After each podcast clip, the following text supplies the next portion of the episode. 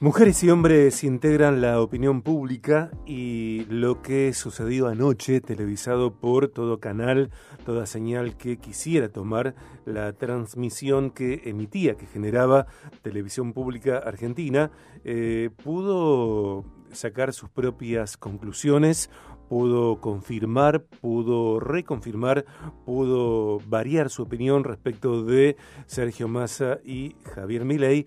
Y para comprender o para escuchar otra mirada desde la sociología, por ejemplo, estamos en contacto con él que vuelve a salir con nosotros eh, aquí en BDG y es un placer recibir a quien es sociólogo, egresado de Universidad de Buenos Aires, docente e investigador del Observatorio Pulsar de Universidad de Buenos Aires, podemos navegar pulsar.uva. Él es consultor político especializado en opinión pública y comunicación, profesor invitado en maestrías y posgrados en comunicación política en distintas universidades. Queremos eh, escuchar acerca del impacto del debate presidencial, cómo incide en la decisión de la ciudadanía votante. Eh, los debates presidenciales, sabemos, se han convertido en una rutina creciente de campañas políticas, teniendo lugar en 85 países. De esto y más habla en BDG Máximo Reina. Máximo, bienvenido al programa. Soy Sergio. Es un placer recibirte. ¿Cómo andás vos, Sergio? ¿Todo bien? Sí, todo bien por acá. Por Expectante, como creo que tanta gente. Expectantes, ansiosos. Y ayer pensamos, muchos pensaron, o vamos a poner, vamos a ser inclusivos, muchos pensamos que podía llegar a ser un final definitivo o un cuento definitivo y nos quedamos con el pochoclo en la rodilla y no, no lo, no, me parece que todavía tenemos película para rato. A ver, terminó la televisación y me preguntaba yo cuándo empezaba el debate. Exactamente. Estábamos esperando los goles y no, no, no, no, no, no, hubo goles. A ver. Fue un empate, ¿no? Definitivamente. Eh, sos un especialista, bueno, también con tu hermano Augusto, eh, son especialistas, eh, trabajan profundamente en estas lides desde, desde hace mucho tiempo. te pregunto esto, ¿tuviste una mirada distinta, progresivamente iba avanzando el debate máximo? Mira, yo creo que a medida que es un debate largo, con un formato nuevo, era lógico también que en algún momento los candidatos se fueran acomodando a medida que vaya sucediendo el debate al formato. Eh, me parece que en ese sentido, después del corte, se vio mucho más estabilizado el desempeño de los dos. En el primer bloque quizás se vio que la ansiedad de Sergio Massa lo llevó también a arrinconarlo mucho más a Javier Milei, cosa que me parece que entendió que de alguna manera no le terminaba jugando como beneficioso para él porque parecía que estaba demasiado acosando a una persona. Eh, y vos bien sabés que cuando, cuando uno también de alguna manera se pasa del límite de acusar a alguien o de, de, de, preguntarle algo o llevarlo hasta un, hasta un punto, eh, también uno lo convierte en mártir, ¿no? Entonces me parece que, que en ese sentido, en el segundo debate se pudo ver un debate mucho más racional y lógico, aunque como vos bien dijiste, más aburrido también en términos de las expectativas quizás que teníamos. Porque había unas expectativas puestas, me parece, muy arriba, y ahí, la crisis que se da justamente es eso. Cuando vos querés que algo sea impresionante, termina siendo algo bueno o normal, pero a vos te parece malo, ¿correcto? Sí. Me parece que hubo mucho de eso. Había una expectativa muy, muy alta terminó siendo un debate que si uno lo ve mañana pasado, seguramente va a decir, que estuvo bastante lógico, hubo propuestas, hubo ideas, pero también se terminó tapando todo eso con algunos sucesos puntuales que en definitiva eh, es lo que va a terminar quedando, ¿no? Reconvertido en memes, reconvertido en, pequeños videos. Así que seguiremos viendo esto en los próximos días y de acá hasta el domingo seguramente. Eh, mi comentario no tiene una intención eh, extranjerista, eh, valoro a mi país, amo a Argentina, eh, sin embargo a veces pienso, eh, por ejemplo, en términos de quiénes son nuestras figuras preponderantes en la conducción televisiva abierta, Máximo, y digo, ninguno de por lo menos para mí, enumerando a, quienes están eh, en pantalla, más allá de las temporadas, desde hace tantas décadas, haciendo básicamente programas de entretenimiento en una televisión abierta en donde abundan los opinólogos o panelistas y, y hay ausencia de especialistas.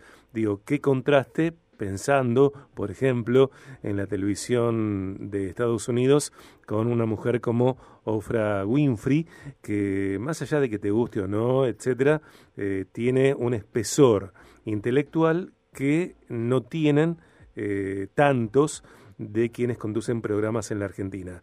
Digo, y ayer en el debate de entre los dos hombres que disputan eh, ser presidentes de Argentina eh, durante cuatro años en principio, qué, qué falta de, para mí, eh, para mí, de, espesor intelectual, cultural, eh, incluso cómo se nota lo sobreactuado tanto en el dominio, entre comillas, de las emociones como en la cortesía de Sergio Massa, que, que, no tiene talento para actuar la camaradería. Esto, vos decís algo que es interesante, yo lo voy a, vincular con algo que charlamos la vez pasada, eh, y ahora se retoma, ¿no? Justamente. Nosotros lo que hemos visto con el observatorio, con, Pulsar UBA, que desde 2019 venimos analizando los debates, no analizándolos según nuestra visión, sino que hacemos grupos focales, hacemos visualización en vivo. Ayer tuvimos, por ejemplo, en el debate 110 personas viendo eh, el debate con nosotros, 110 personas del público, del AMBA, de, Ciudad de Buenos Aires y GBA, que votaron a los tres partidos principales y también a Schiaretti, Bregman y, votos en blanco, es decir, teníamos segmentados por distintos grupos a todo tipo de ciudadanos viendo el, el, debate con nosotros. Y cada uno de ellos opinando después en, en rondas de grupos focales acerca del desempeño de los candidatos. Y hay algo que todo el tiempo nos dicen, el ciudadano, que es que quieren ver en el debate más espontaneidad, más naturalidad, menos cocheo, menos frase armada y más un diálogo de dos personas lo más normal posible. Y eso tiene mucho, y lo que vos estabas diciendo recién, se vio anoche, esto de que, bueno, que hay algunos personajes, eh, digamos, le decía por ejemplo Massa, habla muy bien, eh, se, sostiene bastante bien y tiene un buen discurso, pero se nota que está demasiado actuado. Y por el otro lado, Milley eh, se nota que es muy natural, pero bueno, termina siendo infantil y a veces, o sea, nunca termina de haber un punto intermedio que, que, que contente a todo el público. Pero sí, definitivamente, y ahí más allá saliéndome de, la investigación y un poco yendo a lo que vos decís, sí, definitivamente uno cuando hace un análisis ya subjetivo, personal y propio en términos de comparar lo que tenemos nosotros en nuestra oferta electoral y lo que puede suceder en otros países, o principalmente lo que ha sucedido años atrás, ¿no? Uno recuerda otros líderes y dirigentes políticos de Argentina y de la región, no solamente tiene que ver con el mundo, sino también Uruguay, mismo Chile, Brasil, ha tenido otros dirigentes políticos de peso, donde se discutían y se debatían ideas, y creo que esos tiempos quedaron ya bastante lejanos, ¿no? Cuando uno ve toda la región, ya esos ejemplos uno los encuentra cada vez menos. Eh, a ver, eh, entiendo yo, siendo eh, ignoro tantas cosas, que en semejante nivel de competencia política, eh, democrática, como acceder a la presidencia del país, hay una inversión importante en el equipo que rodea a ese candidato, justamente en pos de generar la versión más estratégica que traccione eh, votos en la mayoría de las personas. Es decir, que eh, como yo me muestro como presidenciable, eh, esa versión mía eh, tracciona que me vote la mayor cantidad de gente para llevarme, para llevarme justamente a, ser electo, si es que así lo quiero. Eh, también se dice por allí que, bueno, ley no quiere ser electo en, en, tantas locuras que se dicen en las redes.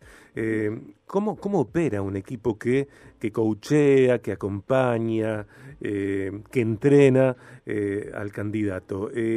¿Alguien no le dijo a, a, Massa, por ejemplo, que no es creíble? ¿O alguien no le dijo a Milei que, eh, bueno, tiene que entrenar sus emociones desde otro lugar y que no se note tanto que está contenido? ¿Cómo, cómo trabajan los equipos que entrenan candidatos, Máximo?